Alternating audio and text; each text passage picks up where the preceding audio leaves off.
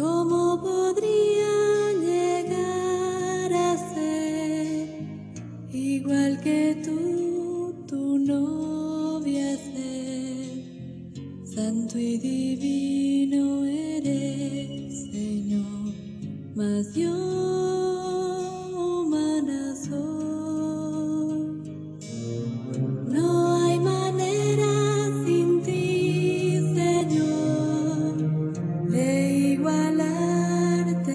así de esta manera llegamos al último día, al día número 6, eh, el último día del avivamiento.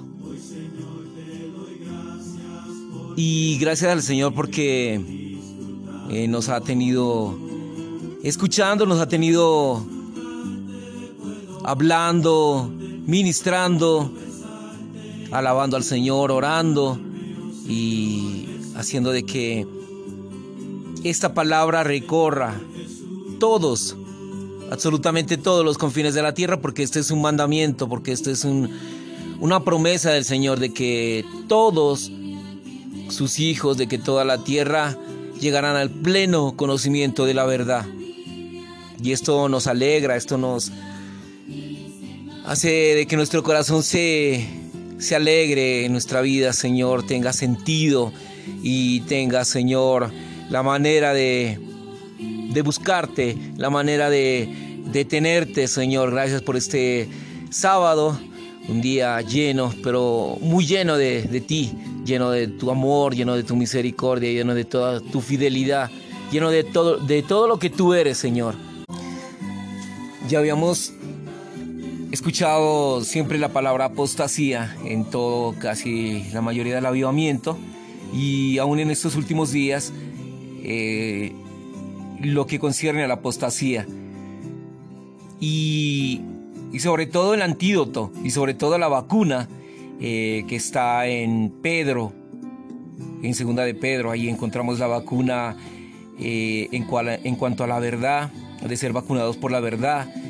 Y, y sí, el cristianismo está lleno de mucha apostasía, de mucha eh, sabiduría humana, y en el Señor necesita es totalmente un recobro, eh, de que recobre todas sus verdades y recobre todo lo que es viviente, la verdad eh, que es el mismo. Estamos en un periodo de apostasía, de rebeldía, y necesitamos dar testimonio de la plena revelación de la palabra pura de Dios, cambiar a favor de las verdades más profundas reveladas en la palabra de Dios, incluyendo primero la revelación en cuanto a la economía eterna de Dios, Efesios 1, 10, 3, 9, la revelación en cuanto a la Trinidad divina, la revelación en cuanto a la persona y obra del Cristo todo inclusivo, Colosenses 2, 9, 16, 17, 3, 11, la revelación en cuanto al Espíritu consumado y vivificante, Juan 7:39, Primera de Corintios 15:45, Apocalipsis 22:17. La revelación en cuanto a la vida eterna de Dios y la revelación en cuanto al cuerpo de Cristo, el cual es la iglesia de Dios. Efesios 1, 23, Primera de Corintios 12, 12, 13. En segunda de Pedro podemos mirar en los versículos 1 y 3 ya que su divino poder nos ha concedido todas las cosas que pertenecen a la vida y a la piedad mediante el pleno conocimiento de aquel que nos llamó por su propia gloria y virtud. Tenemos también la palabra profética más segura, a la cual uséis bien en estar atentos como a una lámpara que alumbra en lugar oscuro, hasta que el día amanezca y la estrella de la mañana nazca en vuestros corazones. La epístola de Segunda de Pedro fue escrita en tiempos de la degradación, apostasía de la iglesia. La carga del escritor era vacunar a los creyentes contra el veneno de la apostasía. La apostasía distrajo a los creyentes de la economía de Dios al conducirlos a la lógica humana, a filosofías confusas. Esto no equivalía a ejercitarse y a participar del árbol de la vida, el cual da vida, sino por participar del árbol del conocimiento, el cual produce muerte. Génesis 2, 9, 16 y 17. A fin de vacunar contra este veneno mortal, en su epístola sanadora, Pedro I recetó el poder divino como el antídoto más fuerte y eficaz. Este antídoto lo provee a los creyentes todas las cosas relacionadas con la vida divina, que genera y suministra no el conocimiento que mata, y con la piedad que expresa a Dios, no las denominaciones y las demostraciones de sabiduría humana. Esta rica provisión divina, de la cual se habla detalladamente en los versículos siguientes, segunda de Pedro 1, 3, 11, es más que suficiente para dar a los creyentes la capacidad de llevar una vida cristiana adecuada y de vencer la apostasía satánica. En segunda de Pedro 1.3, la palabra divino denota la divinidad eterna, ilimitada y todopoderosa de Dios. Por tanto, el poder divino es el poder de la vida divina, la cual está relacionada con la naturaleza divina. Aquí la palabra concedido significa impartido, infundido, plantado.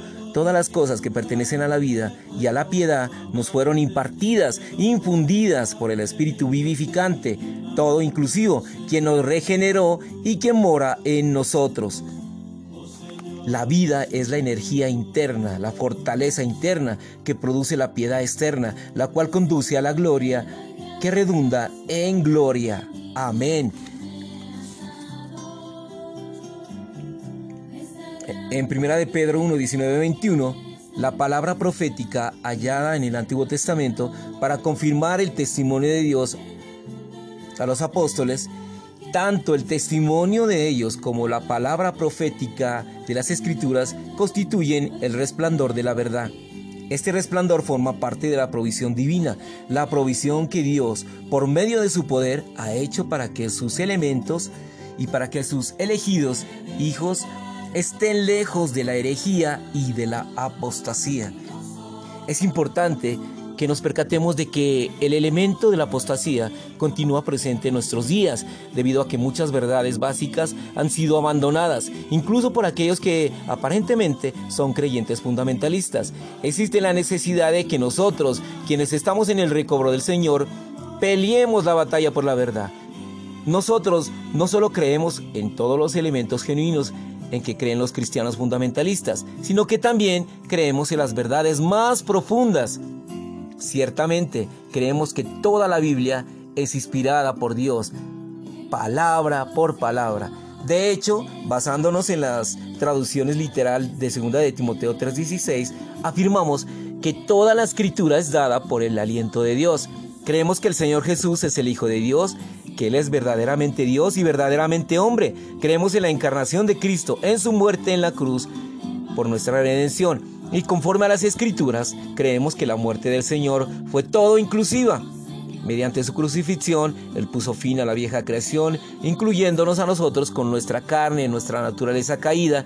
Creemos plenamente la resurrección y ascensión del Señor, y que Él ahora está en el trono pero también creemos que Él no solamente está en el trono, sino que además, como espíritu vivificante, mora en nuestro espíritu. Creemos en cada aspecto de lo que Cristo es y de lo que hizo y está haciendo y hará. Creemos también en todo lo que Cristo logró y obtuvo. Además, conforme a la Biblia, creemos en la transformación y en que el elemento de Dios llegue a ser nuestro elemento constitutivo para que se restaure el orden en nuestro ser. Podríamos decir que todo esto constituye nuestra fe más profunda. En tiempos de apostasía declaramos que creemos en la plena revelación de la palabra pura de Dios y damos testimonio de ella, porque somos testimonio de Cristo, somos testimonio de la palabra, somos testimonio de Jesús. Y cada vez que celebramos la mesa del Señor, recordamos que somos tu testimonio. Te amamos, Señor Jesús. Te bendecimos, te glorificamos. Gracias, Señor, por tu palabra que es viva, que es eficaz. Lámparas a mis pies tu palabra y lumbrera a mi camino. Te amamos, Señor Jesús. Amén y amén.